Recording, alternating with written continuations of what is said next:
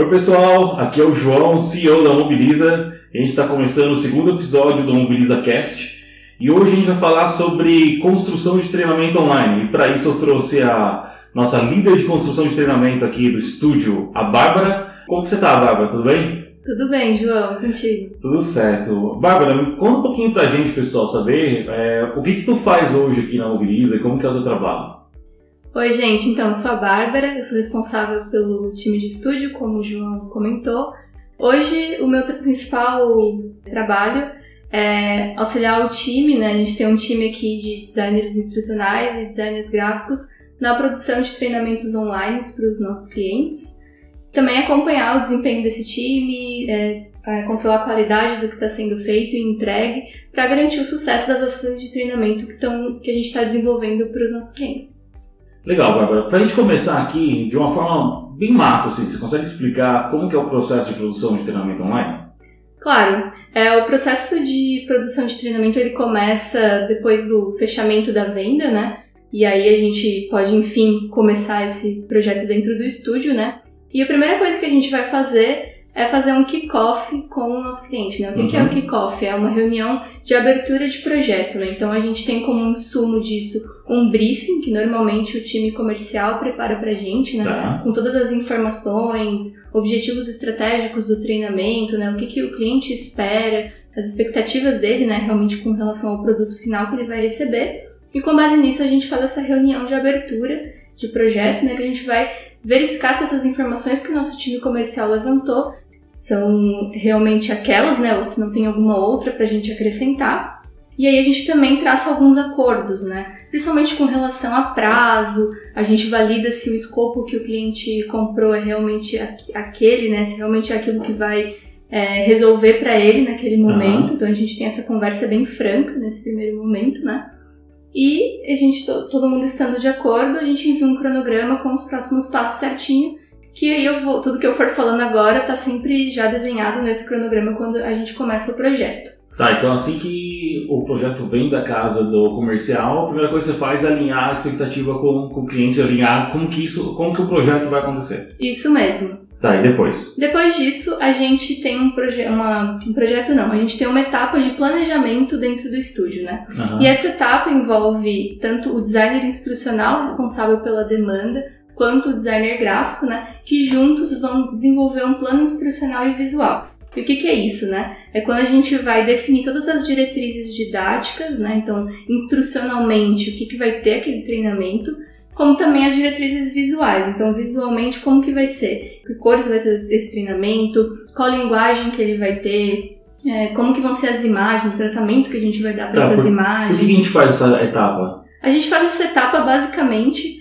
para evitar retrabalhos no futuro, né? Então, garantir que, que o cliente vai receber no final está de fato alinhado com o que ele adquiriu, mas principalmente para a gente é, garantir que os objetivos estratégicos para aquele treinamento, né, tanto os de aprendizagem quanto do negócio, realmente vão ser atingidos, né? E validando isso junto com o cliente para ver se é isso mesmo que ele está esperando. Tá, entendi. É como se fosse, se a gente fosse construir um prédio, vocês fazem todo o planejamento de projeto antes, como se fosse uma arquitetura dele. Exatamente. E aí o que, que vai. E depois? Depois dessa etapa que a gente fez, então a gente alinhou a expectativa, a gente desenhou visualmente e institucionalmente o projeto e depois o que, que vem? Depois disso a gente vai para a etapa de roteirização, né? Quando o designer instrucional vai pegar o conteúdo que o cliente enviou para a gente previamente do treinamento, né?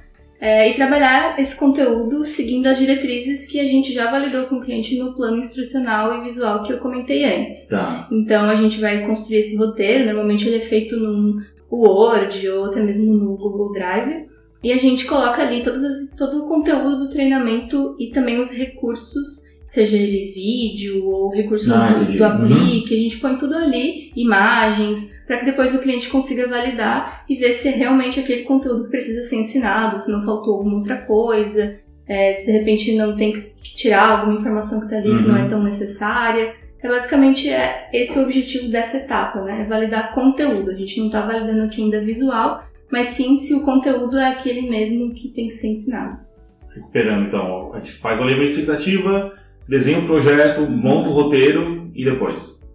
Bom, internamente a gente também faz um controle de qualidade, né, para garantir que o que está sendo entregue em quesitos de qualidade de design instrucional está alinhado com a nossa qualidade interna, né? A gente também tem é, faz revisão de português e tudo mais para garantir que está de acordo com o que a gente vai entregar.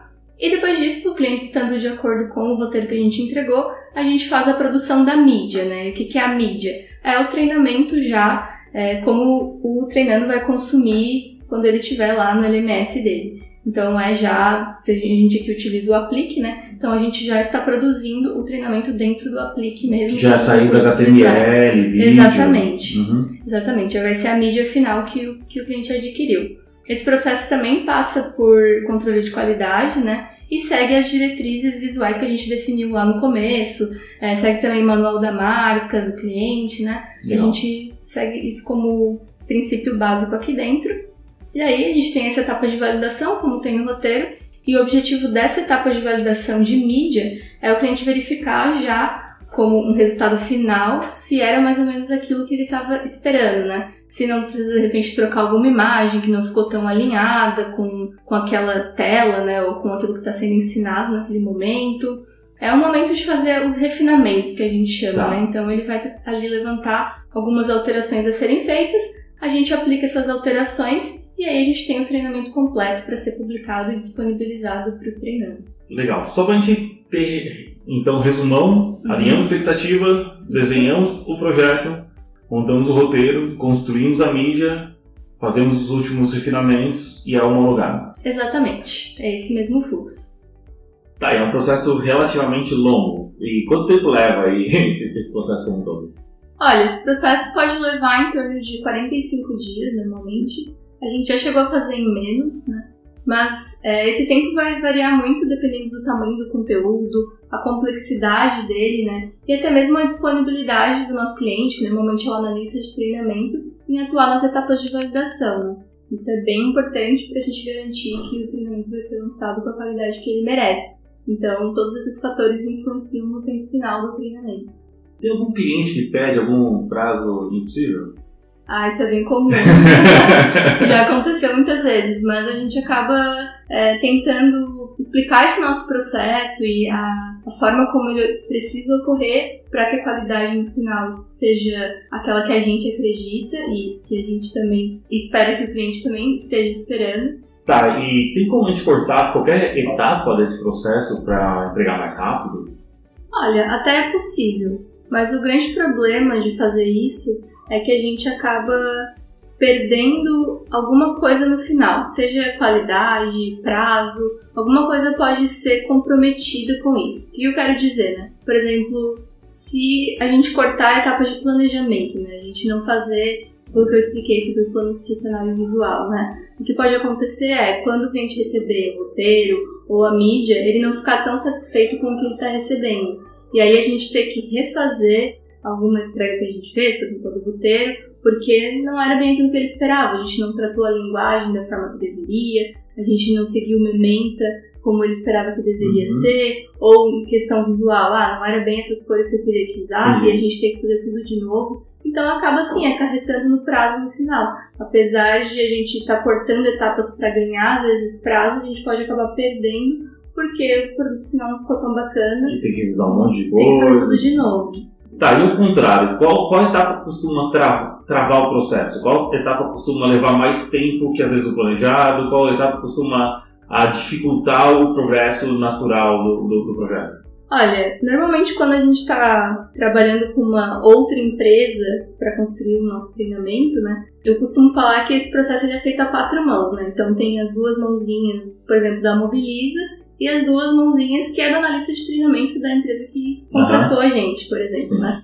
E se uma, se duas dessas mãozinhas não estiverem dispostas a trabalhar, o que pode acontecer é que vai atravancar o processo. Então, Entendi. digamos na etapa de validação, que é uma etapa que a gente precisa muito do cliente, né? Se ele não consegue dar o retorno pra gente do que a gente entregou, esse processo fica travancado. Então não tem como a gente seguir Entendi. sem ter o ok dele. Tá. Então, esse é normalmente um dos principais entraves. Outro entrave que pode acontecer é com relação à, falta de conteúdo. Então, por exemplo, ah, a gente recebeu um conteúdo bruto que até estava bem estruturado, mas quando chegou ali numa, numa parte a gente não conseguiu entender, e aí a etapa de roteirização pode ficar com esse impeditivo de a gente pode até fazer o roteiro como um todo, mas aquilo ali fica em aberto. A gente precisa ainda validar com o cliente se é realmente aquilo, então precisa complementar aquele conteúdo com outra coisa.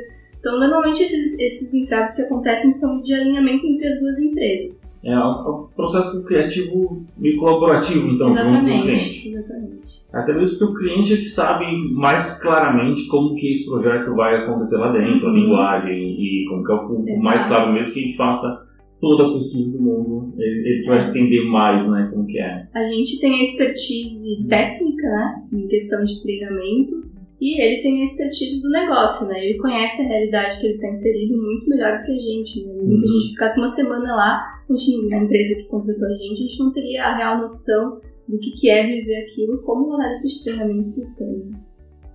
Tá, legal. Então agora eu entendi como que é o processo como todo, como que vai ser. Agora me explica o que, que no processo de produção de treinamento online, o que, que, não, que a gente não pode faltar de hipótese alguma que a gente não pode esquecer? O que, que é crucial para a gente dar uma atenção dobrada, triplicada na produção? Olha, as duas principais, os dois principais insumos que a gente precisa é o conteúdo né? uhum. e o manual da marca. Essas são as duas coisas que a gente precisa já na largada. E esse conteúdo ele pode ser o conteúdo por escrito uhum. ou às vezes ah não tem esse conteúdo pronto aqui a gente pode também conversar com alguém que tem essa expertise dentro da empresa, né? Então, é uma forma de ter o conteúdo aí não fisicamente, mas a gente então tangibilizar isso por escrito. Entrevista o profissional. Exato. Entendi. E o manual da marca para que a gente consiga então produzir aquele plano visual que eu comentei lá no começo. Isso é essencial, porque às vezes, é, muitas vezes pode até não ser o manual da marca, pode ser, sei lá, é, esse treinamento é de um programa específico aqui né, dentro dessa empresa. Então a gente precisa ter essa diretriz para que esteja alinhado com o treinamento que vai ser lançado. Só né? produto, a diretriz de marketing do, uhum. produto e tudo mais. E tem ainda um outro ponto que eu não citei, que é pensando assim em vias de aprendizagem, né? Por que, que eu estou citando isso? Porque muitas vezes a gente não, a gente pode não, não pensar na hora de né, desenhar um treinamento se, por exemplo, ah, eu quero que esse treinamento ele tenha mobile, mas é um treinamento de uma hora. Às vezes não faz muito sentido, né? Tu, tu quereres que um treinamento de uma hora ele seja também disponibilizado no celular. Uhum. É, então a gente também faz essa análise e a gente considera esse um aspecto essencial para ser validado no começo de tudo.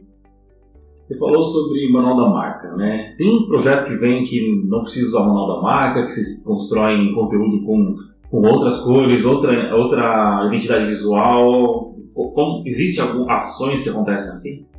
Sim, já, já houve algumas ações nesse sentido. É um pouco mais raro acontecer, porque normalmente, por ser um treinamento corporativo, é, a gente tem a, a ideia pré-concebida de que precisa ser algo mais formal e seguir uhum. exatamente as cores da marca.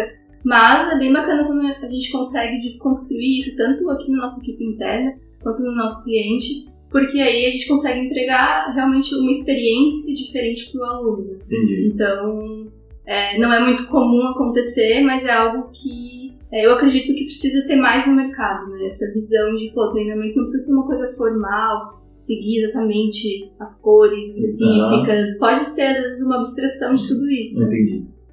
Tá, Barcos, a gente conversou sobre como é o processo, falamos sobre estruturação, falamos que dá problema, falamos um monte de coisa. Mas agora vamos abrir o jogo, pessoal. o que, que a gente já fez de bobagem na construção de treinamento online? O que, que a gente já errou? O que, que a gente já se a gente errou, como que a gente corrigiu, como que foi isso? Conta, conta algumas coisas pra gente. Olha, eu acho que uma das coisas mais críticas assim que a gente já fez é, foi não verificar requisitos técnicos antes do desenvolvimento do treinamento. Né? Que eu quero, o que, que eu quero dizer com isso? É, por exemplo, o LMS que o cliente estava usando não era exatamente compatível com o score que a gente estava entregando. A gente precisava fazer algum tipo de ajuste no código.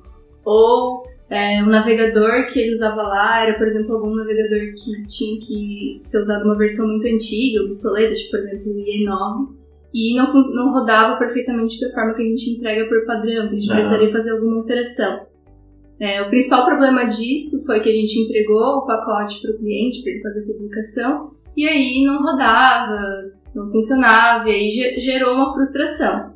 E como que a gente corrigiu? A gente conversou com o nosso time de dev para arrumar, consertar esse código depois, mas a gente aprendeu uma lição com isso, né? Que é sempre já no início do projeto levantar essas informações com os nossos clientes. E aí também, muitas vezes a gente já envia um pacote teste para já prever esses possíveis é, entraves que podem aparecer lá na frente, né? Mas eu acho que esse é um dos, dos principais é, uma das nossas principais falhas assim, que a gente já teve ao longo desse tempo. A gente já errou cor, errou texto, errou nome de, de coisa. É, apesar de a gente ter um controle de qualidade bem refinado, às vezes acontece de um texto ficar duplicado, ou até mesmo uma palavra escrita errado que causou constrangimento pra quem leu, tipo um avanço com C cedilha. Avanço com C cedilha. A gente não se orgulha disso, mas já aconteceu e a gente tenta tirar uma lição disso para não acontecer novamente. Sim.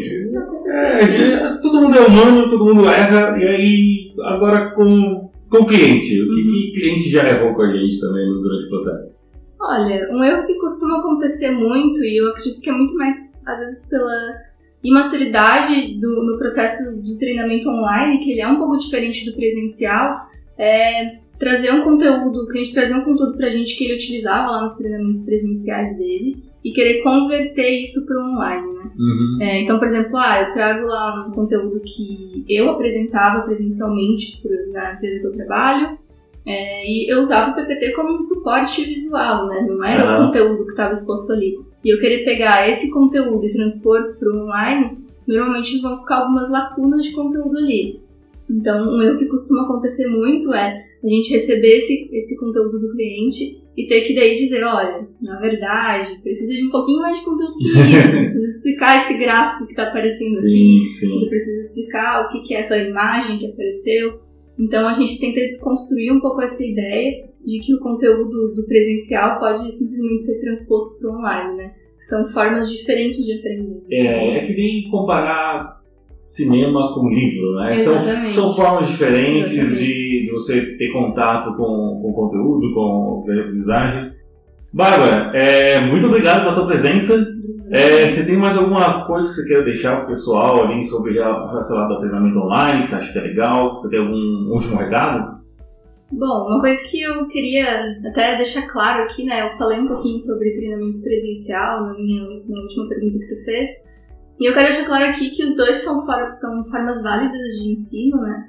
É, independente da modalidade que a gente escolher, uhum. o que importa mesmo quando a gente está falando de treinamento corporativo, né, para empresas, é, que eles estão aí para resolver problemas de performance, né, para atingir objetivos estratégicos da empresa. Então, não importa o, a modalidade que a gente escolher, a gente precisa estar de olho nesses indicadores e ver se o treinamento de fato teve sucesso no final. Ah, excelente. Então, pessoal, a gente está terminando aqui mais um MobilizaCast.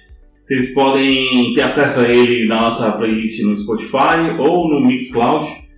É, esse episódio vai tá indo ao ar. Na próxima quinta teremos um novo episódio. E agradeço a todos que nos ouviram até aqui. Mandem comentários, dúvidas, feedbacks pra gente. A gente está formatando aqui o, o modelo. A gente espera entregar bastante conteúdo super válido para vocês que trabalham com, com treinamento online. E treinamento em geral, né? Treinamento de desenvolvimento. Vocês que amam mobilizar pessoas. E falo com vocês no próximo episódio. Um abraço, gente!